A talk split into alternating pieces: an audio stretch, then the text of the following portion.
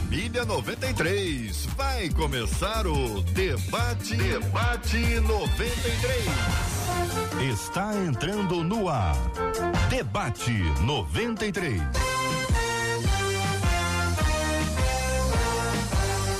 Realização 93 FM. Um oferecimento Pleno News. Notícias de verdade. Apresentação J.R. Vargas. Alô, meu irmão. Alô, minha irmã. Aqui fala J.R. Vargas, estamos de volta, minha gente. Começando aqui mais uma super edição do nosso debate 93 de hoje, nessa quinta-feira, dia 8 de dezembro de 2022. Que a bênção do Senhor repouse sobre a sua vida, sua casa, sua família, sobre todos os seus, em nome de Jesus. Bom dia para os nossos queridos debatedores. Apóstolo Alexandre Macedo, seja bem-vindo ao debate 93 de hoje, meu irmão. Bom dia, JR, bom dia, os debatedores. E não dá mais falar bom dia os ouvintes só do Brasil, porque a rádio vai pela internet aí. Imagina quantos países, né? Estão assistindo a gente aí nesse debate. Benção, benção pura. Doutora Soliana Loredo conosco no debate 93 de hoje. Bom dia, doutora Soliana. Bom dia a todos, é sempre uma honra estar com os irmãos mais uma vez. Obrigada pelo convite e oportunidade. Alegria, alegria, pastor Luciano Miranda, seja igualmente bem-vindo ao debate 93 de hoje, pastor. Bom dia, gente, bom dia, JR, prazer estar aqui de novo com vocês. Para mim é uma honra muito grande. Bom dia aos debatedores, bom dia ao público que assiste.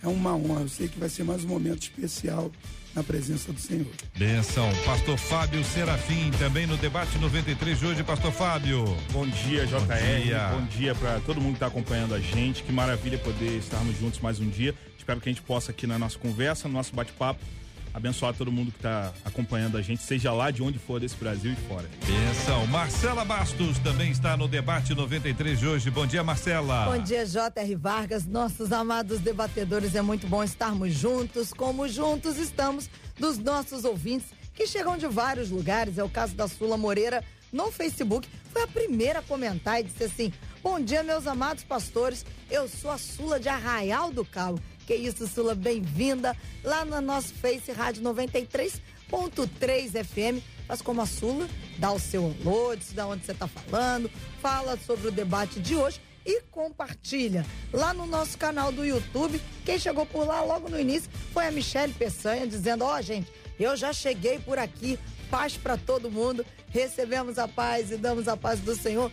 Também, Michele, no nosso canal 93 FM Gospel, lá no YouTube já dá aquela curtida. Esse vídeo se torna relevante. Quanto mais relevante, mais gente é alcançada através da palavra de Deus. WhatsApp aberto 21 96803 8319 21 96803 8319. Facebook é Rádio 93.3. Estamos no Facebook estamos, estamos no Facebook? Facebook? Hoje, normal então. Normal. Muito normal. bem, muito bem, minha gente. Normalidade total e absoluta, mas hoje tem de presente para você que está acompanhando a gente aqui pelo rádio em 93,3. Hoje tem presente para você que está acompanhando a gente em todas as nossas plataformas. Tem ingressos para o Cirque Amar. Cirque Amar está ali na, na Avenida das Américas, em frente à Ribalta, na Barra da Tijuca, um circo belíssimo. E nós temos aqui hoje convites para você. Isso aqui é um convite, são dois. É um par?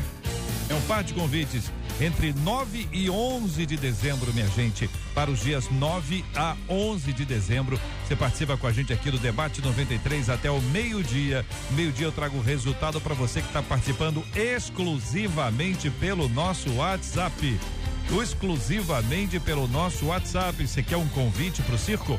Quer um convite para esse circo internacional? É o Cirque Amar. Você quer um convite? É só mandar aqui pra gente pro nosso WhatsApp dizendo que você quer. 968038319. Entre todo mundo que estiver participando, todo mundo que mandar sua mensagem, nós vamos sortear um par de convites entre os dias 9 a 11 de dezembro. Vai ser muito legal se você puder ir, né? Vai ser um privilégio grande, porque o circo é muito bom, muito legal, muito bacana mesmo. Agora, para você que acompanhou a gente ontem, sabe, você sabe. Você sabe, claro que você sabe que ontem Ontem eu trouxe aqui uma reportagem que eu vou ler inteira hoje, daqui a pouquinho, onde a matéria diz que Elon Musk, que é um grande, riquíssimo, agora não é mais o, o, maior, o maior rico do mundo, é o segundo maior rico do mundo. Ele quer implantar chips cerebrais em humanos dentro de seis meses, ou seja, dentro de 2023. Uma das promessas é que a pessoa que tiver um problema de visão, ela poderá voltar a ver. Ou seja, o cego poderá voltar a enxergar. Uma pessoa que tem problema de locomoção, ela poderá, ao receber esse chip, voltar a andar. A empresa dele é Neuralink. Isso tudo por meio de um chip. Coloca o chip e ali a pessoa já recebe o tratamento necessário. Claro, parece ficção científica, parece uma coisa impossível, mas ultimamente tem tanta coisa impossível que está acontecendo que a gente tem que estar tá ligado nesse mistério aqui. Daí eu estou trazendo esse assunto. E hoje nós vamos ouvir a opinião dos nossos debatedores sobre esse tema. Afinal de contas, colocar esse chip aí tem alguma coisa a ver com o, aquele chip que todo mundo durante muitos anos disse que era o chip da besta, marca da besta, marca do anticristo. Nesse caso aqui não é obrigado. Ah, você é obrigado? Não, não é obrigado. Mas fala aqui, quem é que não vai querer, se tiver um problema, botar um chipzinho e voltar zeradinho? Ou não? Tô perguntando para você, você que vai me dizer. Você concorda, você discorda, você vai usar, você não vai usar? Mas hoje eu vou perguntar aos nossos debatedores questões espirituais, questões do ponto de vista bíblico. Do ponto de vista bíblico, convém, não convém, usa, não usa. Um partido pressuposto que isso vai acontecer. Eu não duvido nada. Qualquer momento isso vai estar aí disponível para muita gente. Claro, custar um dinheirão, depois as coisas começam a facilitar. Hum? Tem coragem? Você acha que uma questão espiritual te impede de utilizar um chip como este? Qual a sua opinião? Como você pensa esse assunto? Compartilha com a gente aqui no Debate 93 de hoje. Este é o Debate 93 com J.R. Vargas. Vamos ao tema 01 Brasil. Confesso que há uma década, uma década são 10 anos, há uma década eu procuro uma igreja mas até hoje não consegui estar em nenhuma que me agrade. Dez anos procurando uma igreja, apóstolo. São tantos problemas, tantas meninices que fico profundamente desanimada, pastor Luciano. Confesso que sou uma pessoa decepcionada com a igreja, embora sempre ore, leia a Bíblia e busque a presença de Deus, doutora Soliana. Só é possível, pastor Fábio, ter uma vida espiritual fortificada se for membro de uma comunidade? Como vencer a minha decepção com a igreja? A igreja é uma instituição divina ou é humana? Para ajudar no entendimento, eu vou deixar as perguntas para daqui a pouquinho, farei uma após a outra para que vocês possam responder tranquilamente, mas eu preciso que vocês falem um pouco sobre esse início aqui sobre a, a busca da nossa ouvinte por uma igreja que a agrade há uma década e a, a crítica que ela faz a meninices e o que tem eh, conduzido a nossa ouvinte a um desânimo total em razão dessa decepção com a igreja. Apóstolo. Pois é, JR, esse é, talvez seja o dilema hoje dos desigrejados, né? Eles querem uma igreja que lhes agrade. E na verdade a igreja não existe para agradar ninguém, ela é o corpo de Cristo. Ela existe para obedecer aquele que é o cabeça. E as pessoas hoje vão para as igrejas com a alma, ou seja, no sentido de trabalhar suas emoções. Elas não querem mais um cristianismo para serem trabalhadas por eles. Elas querem um cristianismo para se servir. Mas muito longe. O que, que acontece hoje? Eu tenho dito isso aqui. O YouTube veio para consolidar isso. Ah, hoje eu quero uma mensagem que me faça rir. E, e aí eu procuro o fulano. Ah, hoje eu quero uma mensagem que trate a questão de paternidade, eu procuro o ciclano. E com isso que eu percebo, não se hoje não se caminha mais em igreja por princípio, mas por afinidade. Enquanto eu tiver afinidade com aquele pastor, estou lá. No dia que eu perder a afinidade, não me interessa o princípio. Uhum. Então, lá atrás, quem era presbiteriano, você sabe muito bem, tinha uma convicção doutrinária. Quem era batista tinha uma convicção. Hoje não, nós caminhamos por afinidade. Se eu tenho afinidade contigo, e esse é o problema. Porque a afinidade na caminhada, ela tem as suas oscilações. É impossível, até dentro da família, ah, você é, permanecer o tempo todo bem com todo mundo. Aliás, o Júnior Trovão, eu peguei um texto na mensagem, achei interessante. Você vai para a faculdade, você tem dissabor com um colega de faculdade, você tem dissabor com o professor, você tranca o curso? Não faz sentido, né? Então, é, eu acho que é muito por aí. Deixamos o princípio de lado e resolvemos caminhar por afinidade. Por afinidade, ela não vai encontrar igreja nenhuma que a satisfaça. É isso, pastor Luciano? É, eu concordo em gênero, número e grau e queria detalhar uma coisa. As igrejas da Ásia, e não vou detalhar, mas a Jefferson, de Esmirra, de Peco, cada uma tem uma crítica, duas só que não, e cada um, em todas Deus tem uma exigência e uma direção. Ou seja, é uma questão de Deus mostrar a limitação da igreja, mas que pertencem ao Senhor. Então não é para eu desqualificar, dizer que não serve e, e, entender que mesmo com as limitações, a igreja é do Senhor Jesus.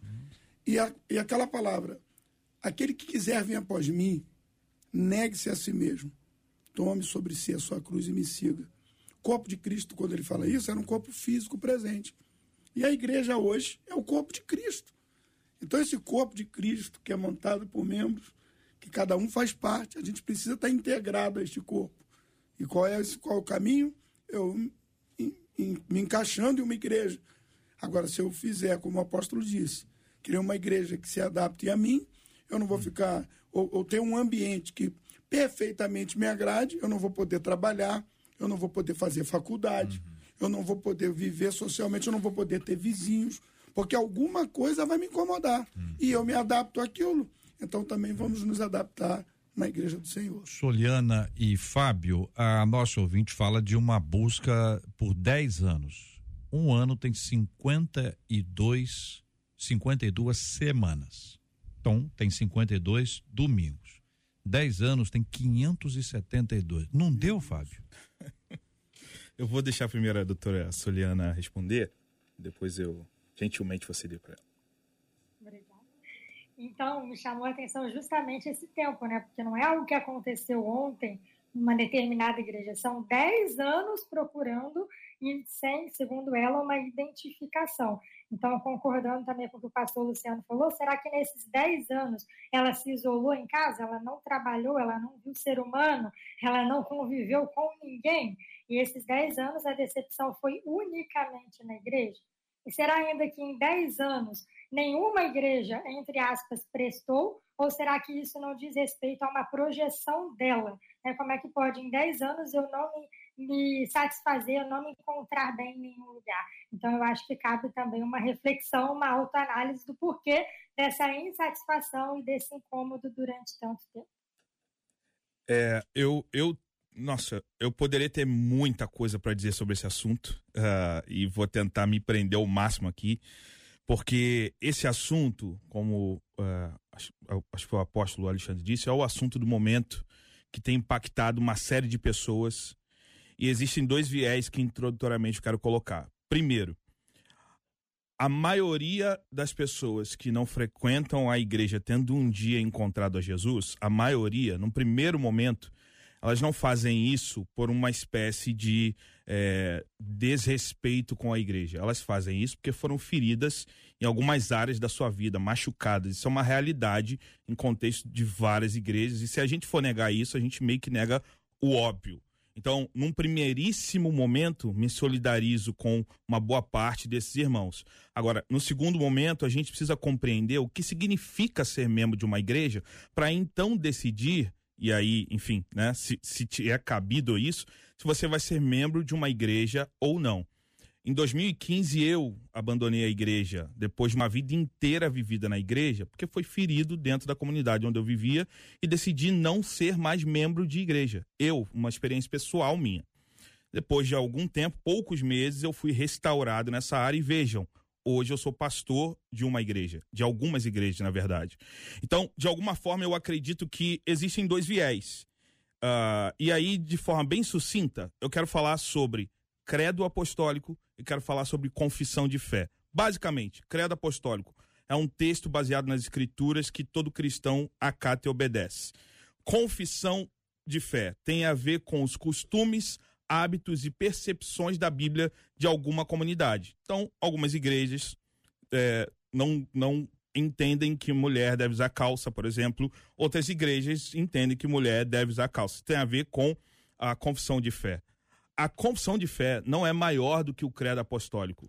Os costumes não são maiores do que as escrituras. E o problema é que quando a gente inverte isso, a gente vai dizer que é ruim uma coisa que o próprio Deus estabeleceu.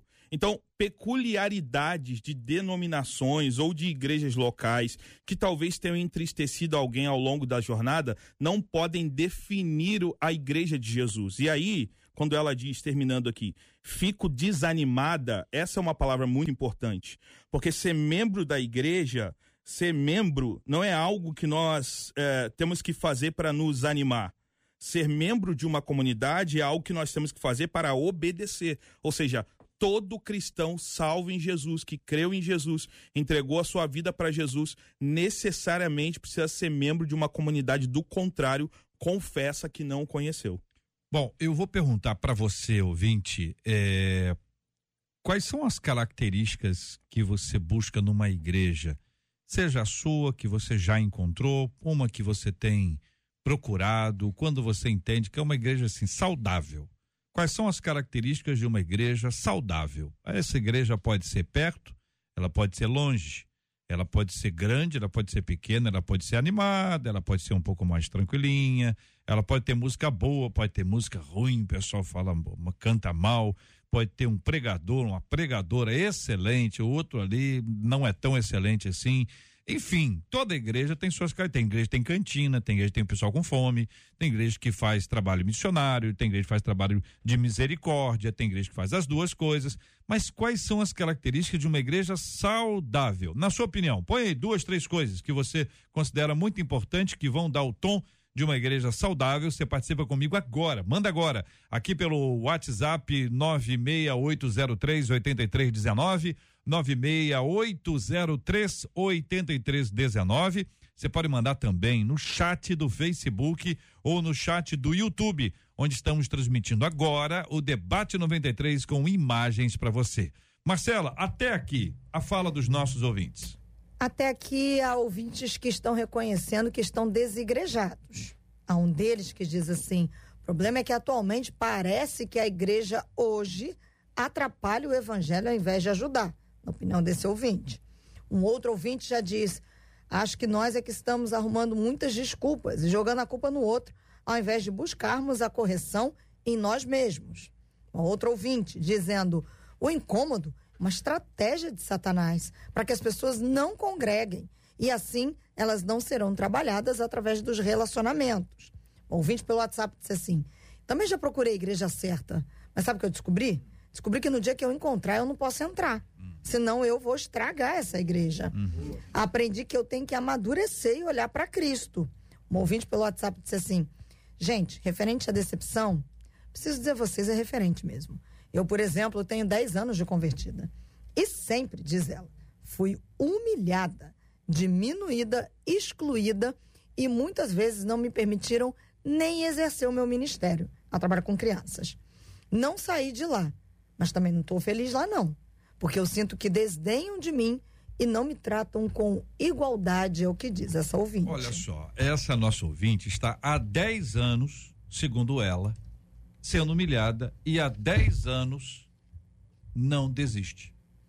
Há 10 anos. Tem uma que está há 10 anos procurando e até agora ela não encontrou. Essa nossa ouvinte já encontrou, mas embora ela esteja é, não esteja à vontade e, e, integralmente alegre nessa comunidade, ela continua firme e forte. Vejam bem, ah, os ouvintes eh, colocaram aqui a possibilidade de desigrejado. Em 1519, que é de onde eu venho, pessoas utilizavam muito uma outra expressão chamada desviado. Qual é a diferença entre uma pessoa desviada e uma pessoa desigrejada? Eu, na minha opinião, não tem diferença nenhuma. É, porque o desigrejado vai dizer que ele ama Jesus, que ele serve Jesus, que ele vive para Jesus fora da igreja.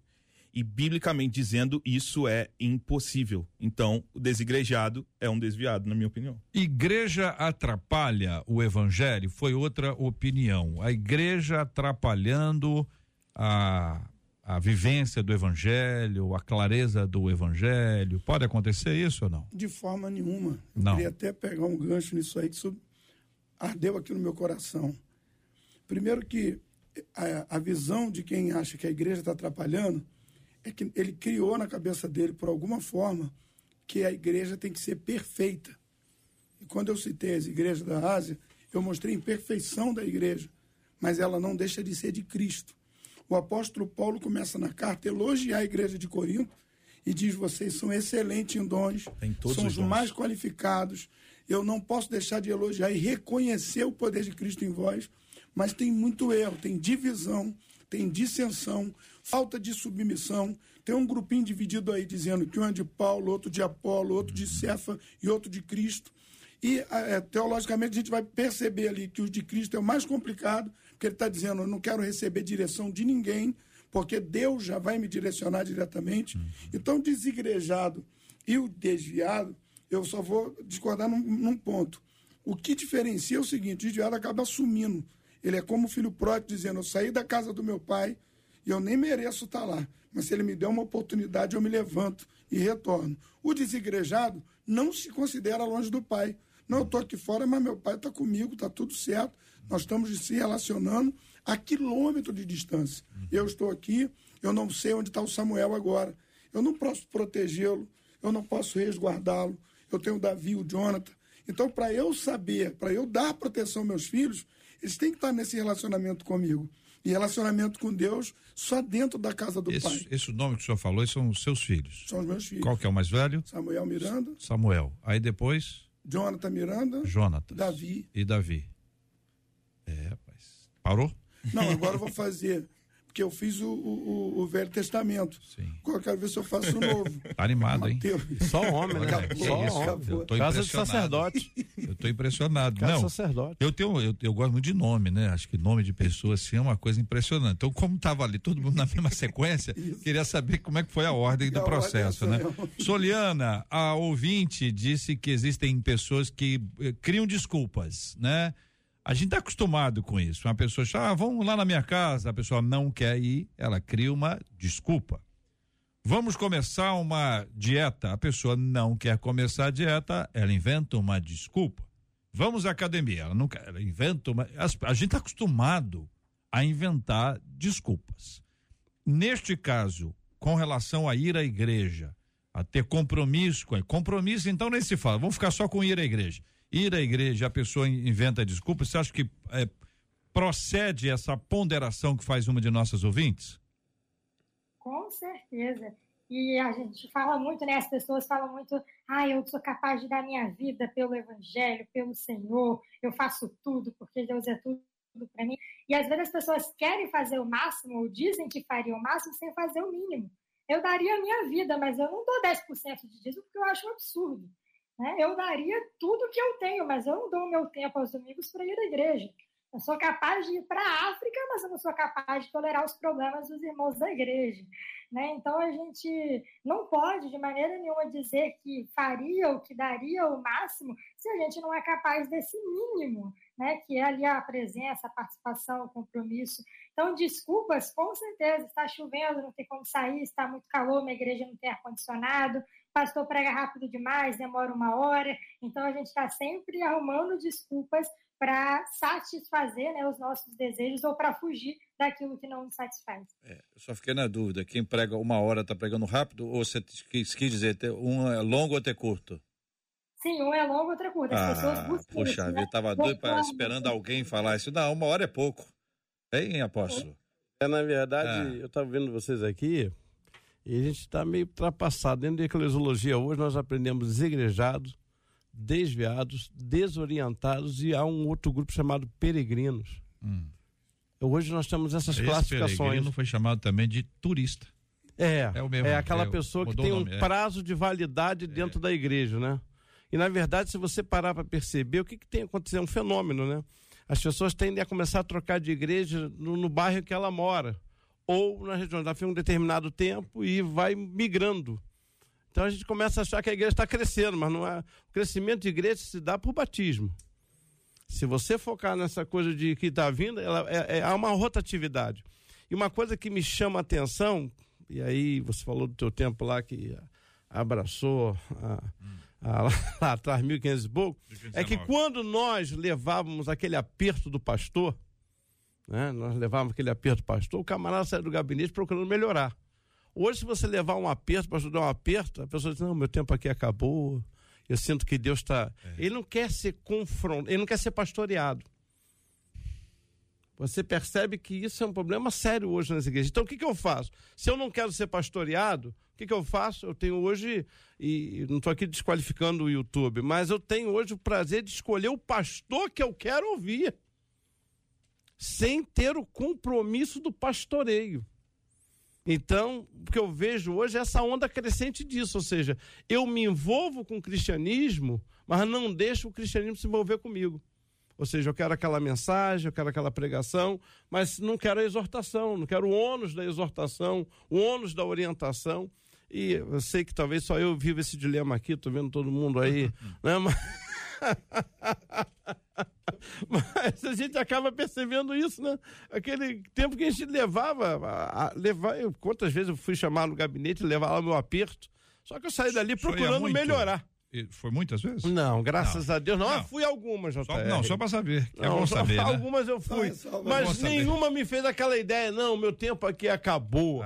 É, vou pro... Não, eu Porque não tinha, não tinha esse raciocínio. Não tinha. Não tinha. Hoje, depois que ele começou, as pessoas ficam realmente nisso aí. Tem um ciclo, não, meu ciclo aqui acabou. Ou Deus está me chamando, é espiritu, o espiritual. Deus está me chamando para uma outra área e tal. Ou então simplesmente inventa uma desculpa qualquer e, e, se muda. E interessante que muita gente, quando muda de igreja, nem se despede. Hum. Ainda tem isso, É, é interessante é quando você tem assim uma pessoa, às vezes você está lá, a pessoa. Pela porta, sai pela janela. A pessoa não, ela não agradece e não se despede. Que mudar faz parte da vida, gente. Ah, a pessoa pode mudar, não é obrigado a ficar no Sim, Claro que não. Nem o pastor é obrigado a ficar na mesma igreja. É. O que vai obrigar o membro a ficar na mesma igreja? Né? Mas aí a pessoa não agradecer e nem se despedir, Aí não, aí é feio. aí é falta de educação, né? Falta de educação. Mas é a minoria. A maioria faz bonitinho, agradece pelo tempo, pelo cuidado, Graças se despede, Deus, né? entendeu? Isso é lindo de ver porque a mudança às vezes acontece. Como você pode encontrar uma pessoa que já foi da sua igreja e mantém com você um relacionamento excelente. Sim, e é isso é reino, né? É. 11 horas e 28 minutos. E o chip, gente, pelo amor de Deus. Este é o Debate 93, com J.R. Vargas. Todo mundo sabe, vocês aqui sabem quem que é o Elon Musk. Se você não sabe, pode fazer uma pesquisa. Elon Musk é um sul-africano, é trilionário, será que nome que dá para quem tem tanto dinheiro quanto ele tem? Ele é um grande empreendedor, é um cara que faz dinheiro desenvolvendo um monte de ideias. Ele realmente é um cara impressionante desses desses empreendedores bilionários dos últimos anos aí, ele é um é diferente. Ele tem um, uma visão de mundo diferente. Bom, ele há alguns anos apresentou uma de suas mais audaciosas apostas no mundo da tecnologia, Neuralink, uma sociedade comercial neurotecnológica cofundada por ele em parceria com outros oito empresários e aí eles projetaram um chip para ser implantado no cérebro humano e que esse chip servirá como interface com máquinas. Então o camarada tá ligado à máquina. É do chip no meio, passa o sinal e tal, beleza. Polêmica, todo mundo querendo discutir o assunto, é isso, é aquilo. Final do mês agora, entrevista a uma, a uma agência de notícias, ele disse que esse dispositivo desenvolvido pela Neuralink deve começar testes clínicos em humanos em seis meses, ou seja, em 23 agora. Uma de suas primeiras aplicações direcionadas é restaurar a visão. Restaurar a visão. Uma outra coisa que ele tem, tem, eles têm estudado, além de restaurar a visão, será permitir o movimento dos músculos em pessoas incapazes de fazê-lo. Mesmo que alguém nunca tenha tido visão, como se tivesse nascido cego, acreditamos que ainda podemos restaurar a visão e o mesmo raciocínio também se aplica ao movimento. Dois assuntos importantes aqui. O primeiro, o avanço da saúde, né, da ciência, tecnologia aplicada à saúde. Muitos avanços maravilhosos. Pelo amor de Deus, tem coisa aí que a vida da gente mudou completamente. Os tratamentos são muito mais simples do que eram no passado. Mas esse assunto trouxe aí uma questão que envolve o tal do chip. Um tal de um tratamento que muita gente diz: olha, isso aí eu não sei se tem a ver, se eu espiritualmente posso ser prejudicado, ser uma marca da besta, tem a ver com o anticristo. Tem gente até levantando a hipótese do, do Elon Musk anticristo. Eu gosto de olhar vocês. Eu gosto de olhar. Os queridos debatedores me olham, vai fica esperando o que é que vem. Então, Acho o que que é não- que vocês acham sobre esse assunto? Quem quer começar? Ó, eu acho que eu posso começar. É, enfim, esse assunto é um assunto peculiar. É interessante a gente perceber, de fato, como você falou, JR, como a tecnologia avançou e aquelas pessoas que dizem não gostam de tecnologia vai ter que engolir, porque algumas coisas não voltam mais, não, não, não tem mais como. Ah, eu acredito, sendo bem honesto, franco e, e sucinto, que quando a gente começa a entender que a marca da besta é um chip, a gente começa a pegar o texto bíblico e meio que trabalhar ele de uma forma tão lúdica, mas tão lúdica que dá vazão a pressupostos, e aí a gente começa a criar uma série de, de, de questões é, infundadas. Então, vamos partir de alguns princípios. Primeiro, quem foi que disse que é um chip? Aonde está escrito na Bíblia que é um chip? Vamos começar a partir daí. Eu acho que existem alguns fatores que a gente tem que compreender. Primeiro, o benefício que isso pode trazer para a humanidade. Existe uma série de pessoas que é, colocam órgãos que não, que não eram seus antes, é, membros do corpo que não eram seus antes, uma, uma série de questões na área da saúde que inseriram no seu, no seu corpo algo que não lhes pertencia e hoje vivem uma vida saudável. Segundo, quando a gente trata, ou pelo menos a maioria das pessoas tem medo de abordar esse assunto, estão falando sobre uma questão que claramente é dois pontos. A questão de nós não confessarmos Jesus como Senhor e Salvador. Então, a única coisa que pode me sentenciar diante de Deus, a única coisa que pode me condenar diante do Senhor é não crer na obra expiatória de Jesus. Se eu tiver que colocar um chip no meu corpo para melhorar a minha visão e eu continuo confessando que Jesus é o Senhor, eu não vejo problema nenhum nisso. Óbvio que aí vai se ter várias compreensões, mas dentro de uma compreensão bíblica é aquilo que não atrapalha a sua confissão pública de fé em Senhor Jesus, não pode te anular ou retirar, vamos dizer assim, a graça de Deus que foi derramada sobre você. É, JR, eu, quando peguei o assunto, primeiro, depois eu recebi uma postagem de um pastor, né? E aí ele começou a colocar lá, um pastor conhecido. E aí eu comecei a viajar no tempo e lembrei que quando o celular entrou no planeta, ele seria a marca da besta, porque estaria na, na palma da nossa mão. Já se passaram aí, sei lá, 20 anos e a coisa está aí. né? Então ninguém se imagina. Agora, o que acontece com esse chip? Não sei se é, a turma começou a ler. Na verdade, você se conecta a 12 mil satélites que o Elon Musk tem. Então, mal comparando, seria aquele Neo daquele filme lá do. Oh, meu Deus. Os Dez Mandamentos? Não, que dez mandamentos. Mar Vermelho? Ah, esse filme de. É o Matrix. Matrix. Matrix. obrigado, gente. Então, ele tinha essa. é, é, essa conectividade, e é isso. Agora, o que, que eu vejo é, o que seguinte: é que o, o satélite está ligado à máquina. Então, é para atingir a gente aqui. Sobe e desce. são 12 mil satélites que mandariam a comunicação. Porque como é que ele vai restaurar a visão se você não tem o nervo óptico, não tem nada? Então, é estímulo cerebral, por quê? Porque o satélite faz a, a função do olho. É uma coisa louca, louca, louca. Eu, por exemplo, tenho um dilema, diria um dilema hoje. Eu tenho uma pastora que há três anos atrás, sofreu um AVC. Ela perdeu toda a capacidade motora dela, está voltando com muita dificuldade. E o médico já bateu o martelo que ela não volta a ser o que era. Se você me pergunta, o chifre vem, coloca ela no estágio para andar, para isso, para aquilo, e aí? É uma coisa que tem que ser questionada. Agora, o que eu acho que está por trás disso, hum. na minha opinião, na minha hum. simples opinião, é o quanto a ciência vai ser capaz de criar uma nova raça. Porque hoje eu vejo com esse argumento, diz, não, eu vou ajudar o cara que é cego a ver, aquele paralítico a andar. Mas qual é a proposta disso? E nós sabemos o seguinte, gente, nunca é parar nisso. Hum. Isso, na verdade, é o que nos atrai. Caramba, a proposta do cara é boa, tal, sei que. E com relação ao anticristo, nós vamos ter que entender o seguinte: o anticristo não vai nos prender por, um, por questões materiais, ele vai nos aprender por questões espirituais. Ele vai vir com a proposta de unificação mundial de religião. Nós não podemos achar que vai ser.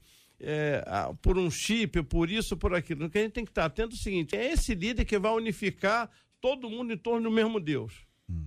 E aí que a Bíblia vai colocar, porque a gente fala do anticristo, mas o falso profeta. Mas esse Deus é, é Deus ou é algo, ou alguém ou algo que a gente idolatra? Vai receber adoração. Só que o, o, o falso profeta pavimenta o caminho. Então a gente às vezes fica travado no anticristo, esquece é o seguinte, olha, tem alguém trabalhando. Pois é, mas aí a expectativa é o seguinte: é, nós estamos esperando nesse processo de anticristo um movimento religioso então vai ser um religioso, no modelo de religiosidade que a gente conhece, ou vai ser alguma coisa dentro de um modelo que já se discute hoje que existe uma idolatria muito grande a pessoas, a coisas, a estados específicos que a pessoa pre precisa estar e ela idolatra aquilo ali. De alguma forma, aquilo se tornou para ela um ídolo. E o movimento que mantém isso pode ser a sua religiosidade. Estou dizendo que é, tem modelos diferentes, né? Sim. Eu, eu ah. venho de uma época que é? o ensino hum. sobre o chip, sobre a marca da besta. Como é que era lá no seu Sobre tempo? Escatolo, a escatologia. Hum. Isso foi trabalhado de uma forma muito massiva em 1990. Hum. Tinha filmes sequenciais, desenhando todo um formato. Então, assim, gente, o que foi implantado foi ao longo de um prazo tão grande que o argumento de eh, não existe a marca da besta, não precisa uhum. ter esse medo, não vai funcionar muito. A gente precisa desconstruir a luz da Bíblia. E aí ele colocou muito bem. Onde está escrito? Quem falou que seria o chip? E o interessante, eu tive em Israel agora, eu fui num, museu onde eles já têm a maquete do templo para adoração, já está tudo pronto. Terceiro tempo. Eles já estão, o terceiro tempo já está perfeito, já tem uma proposta lançada para eles desmontar aquilo, botar onde eles quiserem, tudo certinho para montar. Então eles estão acreditando muito nessa possibilidade. E aí eu olho para a Bíblia e eu entendo Deus me dizendo assim: a, a preocupação do Senhor é na regeneração do caráter, é do reconhecimento do Senhor Jesus, o, o, o verbo que se fez carne habitou entre nós. E se aí esse chip vai trazer a cura do meu pai, aí eu vou mais longe, da minha mãe, do meu irmão que está na cama, eu vou dizer, não bota não.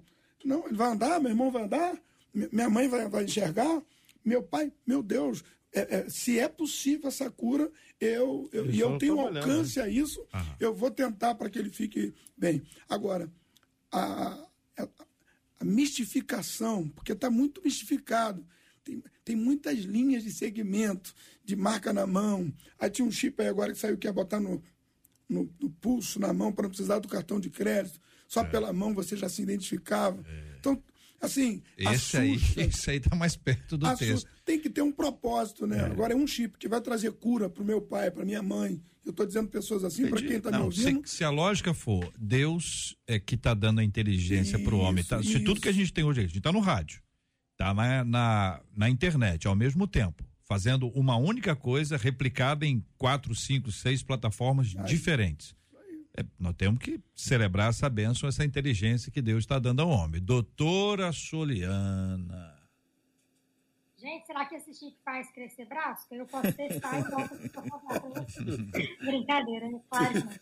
Então, eu, eu acredito assim, né? Lá em Daniel fala sobre o avanço, a multiplicação da tecnologia, né? Da ciência que se multiplicaria. Então, acho que a gente está muito próximo desse caminho É, tudo que é no início assusta. Né? Hoje em dia eu tenho minha casa por comando de voz, em que eu falo, o ar-condicionado liga, desliga, a TV muda. E para mim, não tenho né, facilidade de fazer isso assim, com controles, isso facilitou minha vida no nível né, máximo. Então foi algo muito positivo. Mas eu acredito que a gente tem que ter um certo cuidado, porque, como o apóstolo falou, será que todo mundo está fazendo isso só porque eles são muito bonzinhos e querem resolver os problemas da humanidade? Né? Qual a intenção global por trás disso? Me preocupo com o controle populacional, porque hoje em dia, com celular, com relógio, o GPS diz aonde eu estou para qualquer pessoa que tenha o acesso, imagina eu com chip no meu cérebro. Né? O que, que essa pessoa que controla esses satélites e essas máquinas podem fazer? Né? Então, acho que tem, vai ter um efeito, vai ter muita coisa que a gente ainda está muito no início para poder opinar com um maior embasamento. Não acredito, né, como todos aqui falaram, que seja é, a marca da besta, mas acredito que essas propostas vêm e virão sempre com um tom de facilidade. Ninguém vai colocar nada que vai falar, oh, isso daqui vai te matar, isso daqui vai te prejudicar, isso daqui ninguém vai fazer. Então, eu acho que vem com essa proposta. A gente vai facilitar. Né? Você bota a mão, você paga a sua conta, você não precisa mais gravar no meio do cartão, não precisa se preocupar mais com perder cartão. Então, tudo isso vem com facilidades. E a gente tem que estar atento até que ponto né, isso é realmente benéfico para a gente ou isso pode ser prejudicial de alguma forma espiritualmente e clinicamente uhum. mesmo, né? Eu, eu não sei se teria coragem de implantar um chip no meu cérebro, ainda que isso dissesse que eu faria os meus braços crescerem, porque eu não sei a troco de que isso faria, né? É. Meu braço vai crescer, mas e aí? Meu cérebro, eu vou continuar com meus pensamentos, com a minha habilidade, ou vai me trazer algum outro prejuízo? A gente ainda não sabe, então é realmente muito cedo, né, para a gente dizer eu colocaria ou eu não colocaria. Eu acho que a gente está dando um start aqui nessa, nessa discussão que é tão importante que a gente precisa estar tá atento porque ela está no nosso dia a dia. O texto de Apocalipse 13, a partir do 16, diz: A todos os pequenos e os grandes, os ricos e os pobres, os livres e os escravos, faz que lhes seja dada certa marca sobre a mão direita ou sobre a fronte, para que ninguém possa comprar ou vender senão aquele que tem a marca, o nome da besta ou o número do seu nome. Tá aí o texto. É para avaliação dos nossos ouvintes, que aliás, aliás, Marcela, o que estão dizendo os nossos ouvintes? Estão divididos por aqui, é viu? Mesmo? É, começaram já falando do é. Elon Musk, foi o é. primeiro dos ouvintes disse então, assim. Então, contra o quê? Do Melon Musk? Sempre tive um pé atrás com esse rapaz. Oh, meu Deus. que é o Elon. Ah. Aí diz assim: o anticristo já está entre nós. Tem uma foto dele agora, recente, que está aí no barco, que é realmente impressionante é a falta de sol. Pois é. Aí agora, tem ouvinte que diz: olha, uma delas.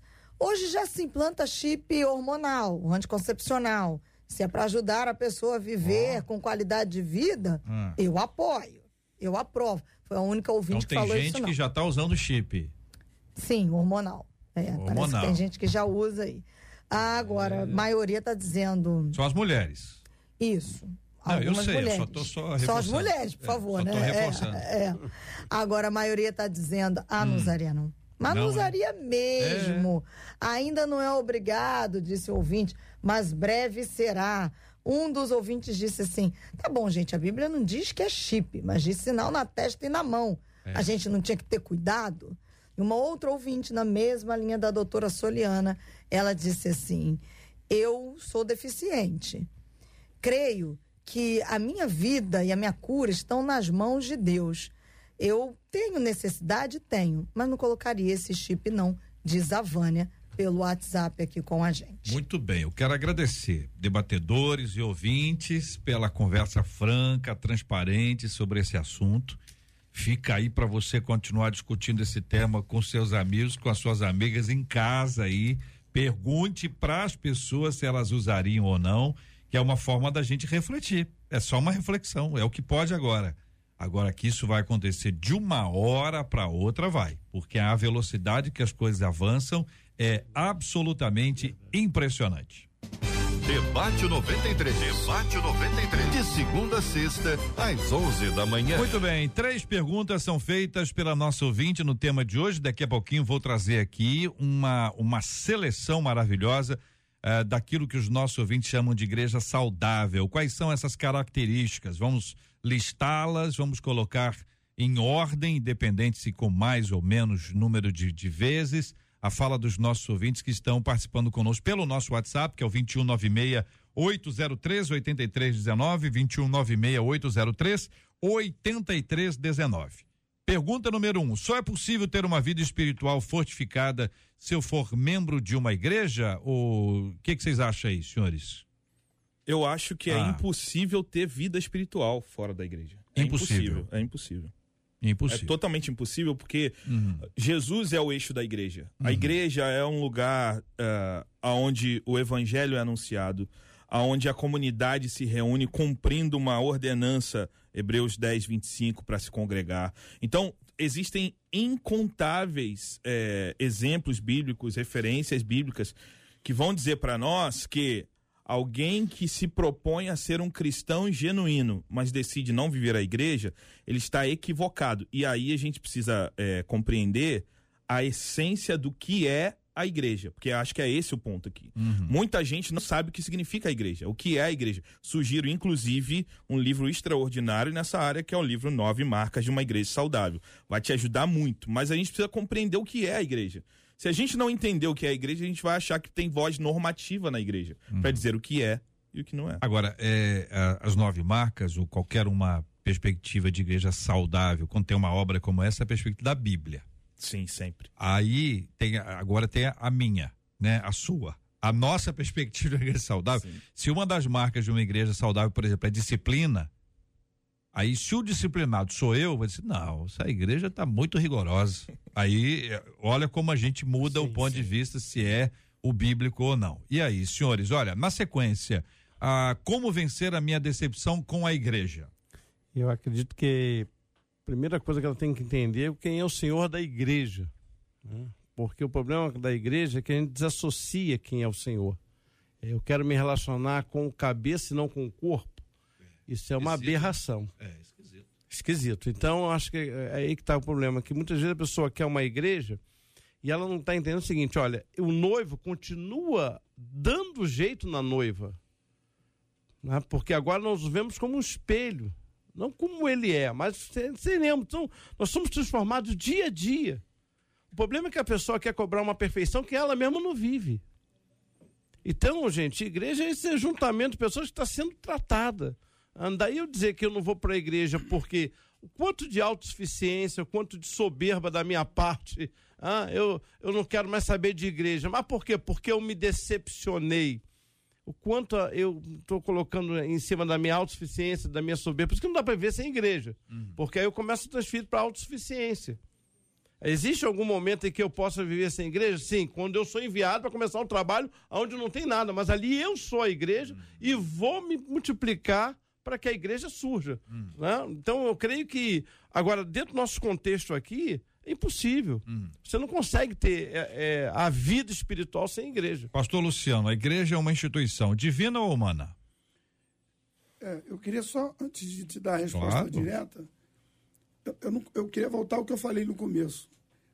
O ser humano não nasceu para viver sozinho. Ele nasceu para viver em sociedade. E, eu, e aí, a doutora falou algo muito importante. Eu consigo viver em sociedade na escola, na faculdade, com a minha família, eu não escolho meu irmão, não escolho minha mãe, não escolho meu cunhado. E eu não posso dizer, eu estou saindo daqui porque eu odeio vocês, vocês não estão dentro do meu sistema. Então, tudo a gente se adapta e consegue viver. Quando se trata da igreja, eu tenho direito de escolha, não quero ser mais de igreja nenhuma. Por quê?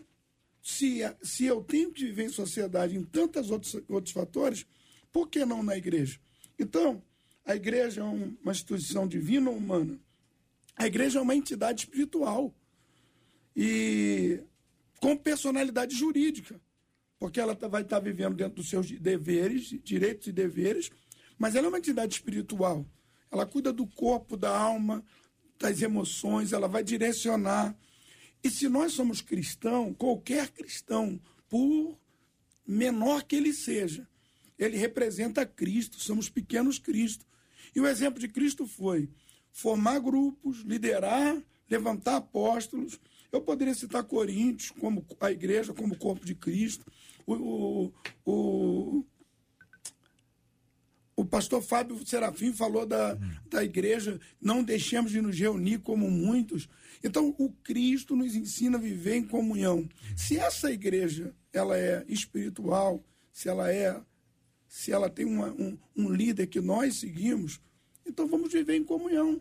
Jesus partiu o pão todas as vezes diziam: façam isso em memória de mim. Segui a paz com todos e a santificação. Eu nem acredito numa, numa, num relacionamento com Deus na vertical, se primeiro eu não tenho um relacionamento na horizontal. Porque Cristo em nós é a esperança da glória. Doutora Soliana. Argumento de que nós somos a igreja, né? Como se isso nos né, tirasse o dever ali de estar numa igreja. Tudo bem, nós somos a igreja, mas como que Cristo relaciona né, e compara a igreja, como já foi falado aqui, com o corpo? Não, se nós somos membros de um mesmo corpo. Então, imagina um pé vivendo sozinho, só sendo pé. Né? Ele ia ter muitas funções? Não, ele ia ter a função do pé. Né? Imagina um braço andando sozinho sem estar ligado ao corpo. Então, as pessoas que falam isso, né, nós somos a igreja, se esquece que ser a igreja é ser parte desse corpo. Então, se eu sou a igreja, mas eu não pertenço, eu não estou ligada a uma igreja, eu sou só né, um membro ali do corpo andando sozinho, entre aspas, e achando que estou tendo vida. Né? Então, eu gostaria de deixar aí para nossa meditação Hebreus 10, 25 que diz: Não deixemos de nos reunir como igreja, segundo o costume de alguns, mas procuremos encorajar-nos uns aos outros, principalmente quando se aproxima o grande dia. Muito bem, minha gente. É lindo quando a gente observa que Jesus disse: As portas do inferno não prevalecerão contra a minha igreja, que a igreja pertence a ele, a igreja nasce dele que nenhum momento as cartas de Paulo escondem os defeitos das pessoas. A gente confunde das pessoas com da igreja. É uma confusão. Até nas cartas, ah, das sete cartas que a gente toma, a gente vai ver que a questão toda é com, com as pessoas. A comunidade está agindo assim. Se a comunidade está agindo assim, a comunidade é feita de seres humanos normais, pessoas estão sendo tratadas, quer dizer que há uma possibilidade de nós pensarmos a mesma coisa se o Senhor for o Senhor da gente. Então, esse é um trabalho que tem que ser feito. Agora, existem algumas coisas que são realmente mais complicadas. Tem muita igreja doida, né? Que não é igreja, às vezes a liderança é doida. E aí, com a liderança doida, fica assim, realmente, né? Português claro, nós estamos aqui, tem, eu tenho que ser, ser rádio né? A gente tem que ser franco aqui. Eu não vou dar exemplo de igreja doida, porque nem precisa. Nem precisa. De, de líder doido, de líder doida. Não precisa dar exemplo. Agora, todo mundo sabe que se tiver uma linha que não tem fundamentação bíblica, se baseia nas ideias ou supostos sonhos, supostas vi visões que um líder tem, aí você está preso ao líder. Agora, se estiver centrado nas escrituras, aí a coisa muda. Mas o que que os ouvintes falaram que para eles é uma igreja saudável? Vamos saber agora. Pela ordem como você pediu, aparece aí palavra mais palavra com explanação da palavra. Interessante, todos eles colocavam. Estudo da palavra, explanação da palavra. Não quero só palavra, mas quero aprender. Em segundo lugar, aí, o acolhimento e a receptividade. Em terceiro lugar, o louvor. Em quarto, a reverência. Em quinto, a unção. Vou fazer um destaque para uma ouvinte que escreveu para gente. Ela botou assim: palavra curta, louvor curto, culto porque ela, porque ela é ansiosa. Para ela. Porque ela é ansiosa. Culto curto e receptividade. Culto curto. É, ela começou assim: palavra culto, curta, curto. Hum. louvor curto, culto curto e receptividade. Para hum. ela essa é a igreja ideal. Mas vou terminar também aqui com a fala. Pois é, mas aí é, o negócio é a igreja ideal, a igreja saudável. Você vê é. como a gente, como eu falei anteriormente, a gente confunde as coisas. É. A gente quer uma igreja que nos agrade. E a pergunta foi: igreja saudável. Vamos supor que o pastor, nesse caso aí, como é que é? Culto curto. Palavra curta, louvores Não, mas curtos tem que- o e bom- culto Isso é um curto. trava-língua. É que foi nessa ordem. é. Até mudar. É. Pro É, foi nessa ordem para chegar no culto curto. O culto, não, você fez muito curta, bem. Louvores curtos Você e culto você foi, foi edificando. Então é o seguinte, a gente tem isso aí. Aí o culto não é curto, mas é bíblico com explanação. A igreja tem acolhimento, Tem louvor, tem reverência e tem unção. tá tudo aí, mas o culto não é curto. Compreende? O culto é longo, porque tem tudo isso aí. Quem tem o pacote todo. Então a gente às vezes está tá, tá tendo dificuldade para entender o que é uma igreja que me agrada e uma igreja que é saudável do ponto de vista bíblico. Você veja que o assunto da, da disciplina, uma das nove marcas aí, a pessoa dizer assim, não, eu acho que hoje em dia, século XXI, blá blá blá, mas disciplina na igreja é uma forma de demonstrar que a igreja é saudável, não é única. E essa Né? questão de curto e longo, Ah, comparado aqui. Ah, é. Não. Eu, por exemplo, eu fico 90 minutos no futebol. Certo, E se for para prorrogação, 120. certo. Aí vou para um culto de 60, eu já acho longo. Passa Então, noite os no quais são os parâmetros que ela entende de curto e de longo, né? É. Marcelo, pode repetir a lista? Palavra com explanação. Palavra com explanação. Gente, vocês entendem, é, entenderam essa fala aí ou não?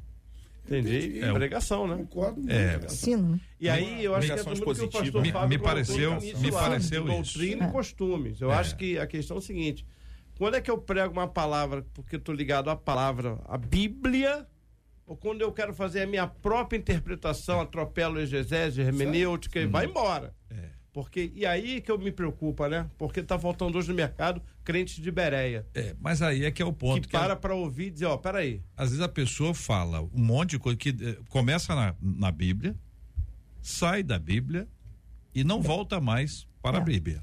Para a Bíblia. Então ela pode apresentar uma série de palavras-chave, um palavras. que conta um né, monte de história. que é aquele, né, é, que é a palavra forte. Fala na ah, é isso aí que eu quero. É a palavra do, do corte. O cara já faz pensando no corte do podcast ou do culto que vai rolar no, no Instagram. Então, aqui está falando que seria bom uma igreja saudável, uma palavra, uma igreja que explica a Bíblia.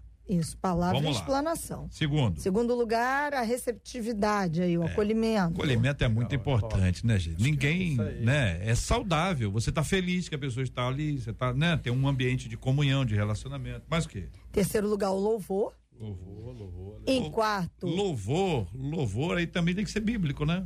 Senão Mas não, pode vai, ser vai curto morrer, vai matar, né?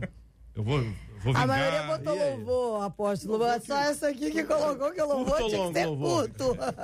Não, A é gente vai que, se arrepender. Porque tem igreja que ele vai mundo pregar aí, que o cara canta uma hora, aí dá um toque lá. É 20 minutos de pregação. é, é. Aí É. fica assim, cara. Tá bem. Quarto, Quarta, reverência. reverência. Isso aí tá, é, isso aí tá mais difícil. Legal, reverência. Reverência, porque o que que é isso, né? Reverência, né? O que que é? A pessoa tá pre- pregando, eu posso ficar no celular?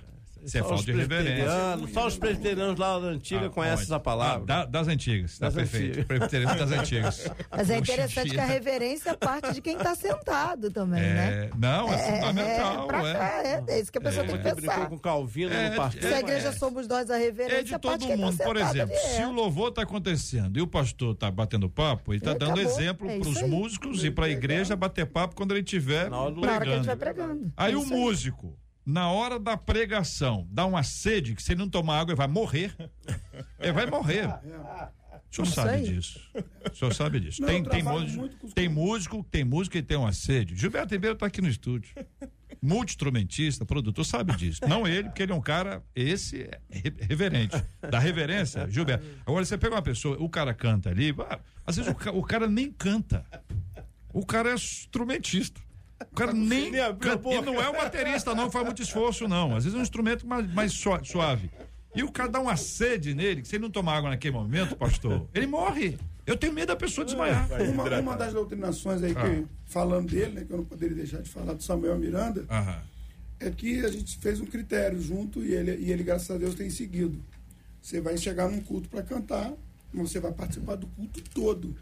Você do culto quando ele iniciar. É isso aí. E depois que você cantar, você continua no culto. É isso aí. Porque eu tô cansado de ver músicos, cantores que vão, cantam Tem, e vai embora. tem outra agenda. mensagem, Tem outra agenda. E aí, isso é muito ruim. Aí É. é, se enquadra nessa reverência. Muito bem. E o quinto?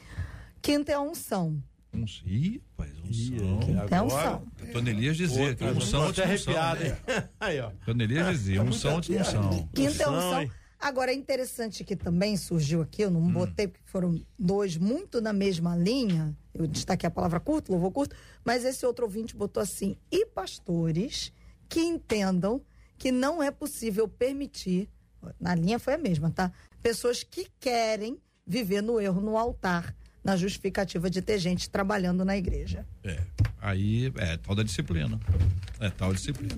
Muito bem, minha gente. Olha, pesado, hein? É debate, isso dá É, outro debate. dá outro debate. Isso aí é pauta, hein? Dá outro debate. Vou convidar aí- vocês para debater esse assunto amanhã entre meio-dia e duas horas.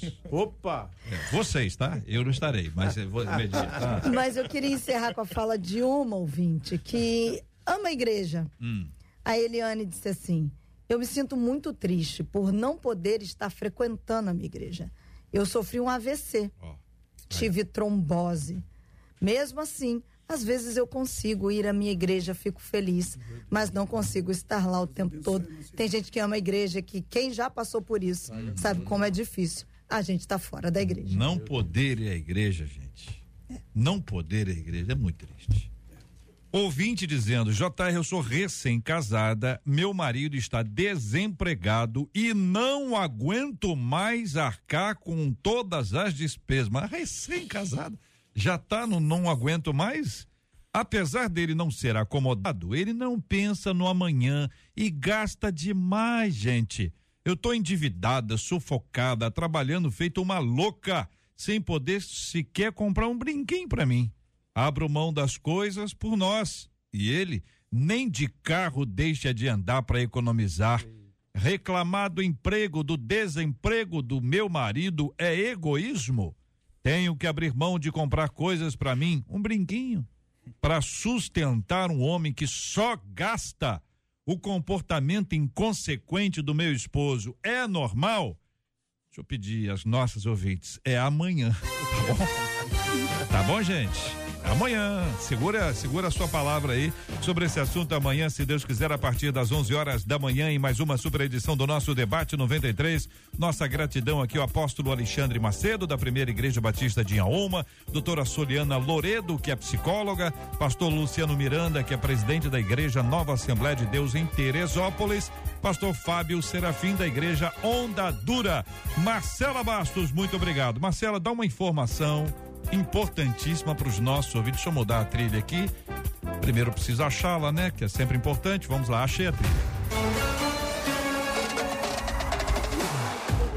Não, pera um pouquinho, não, pera um Sem pouquinho. Não, pera aí. essa. Pera um pouquinho, volta aí, volta aí, que eu tenho, tenho, tem um tempo, a trilha tem um tempo, vai Ah, lá. tá, então vai. Não, agora já foi. Já foi? Depois eu começar de novo então. Então vai. Brasil e Croácia a partir do meio-dia, mas de 11 ao meio-dia você faz o esquenta aqui no Debate 93, ao vivo. Na esquenta vai ser Hum. reclamando do marido da nossa ouvinte aqui. Esquentar mesmo. Vai, Vai pegar ser, fogo. vai ter uma lista. Vai que ele gastou comprando aquela camisa oficial da Vai CBF. ter uma lista gastar. de irmãs Ai, amanhã. vai, Niquinha, né? Então, Entre 11 e meio-dia, falando sobre esse assunto.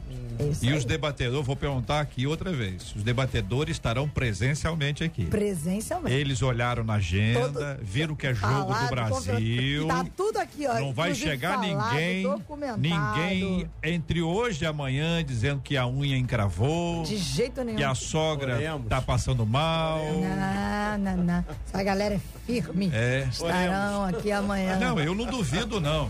A única que estará à distância é a debatedora, mas é porque ela tá no Espírito Santo. É, eu não duvido não, mas se não aparecer, Eles estarão aqui.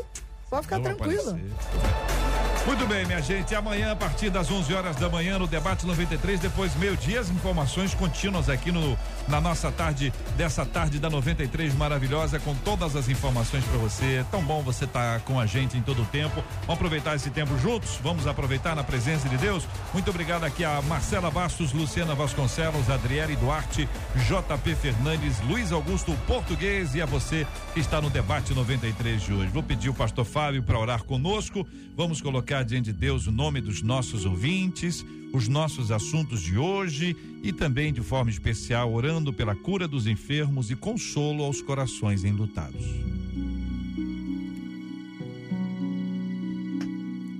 Pai Santo, nós te agradecemos por esse tempo juntos, te louvamos porque foi teu amor, a tua graça e a tua bondade que esteve, continua estando e estará sobre nós, acreditando que de alguma forma todos aqueles que nos acompanham foram alcançados por essa conversa e nós pedimos que essa tarde, de fato, seja uma tarde de cura e de restauração para aqueles que estão enfermos, assim como uma das nossas ouvintes que está impedida de ir à igreja e tanta gente que nesse momento está no hospital, está acamada, nós te clamamos que essa tarde seja uma tarde de restauração na sua saúde.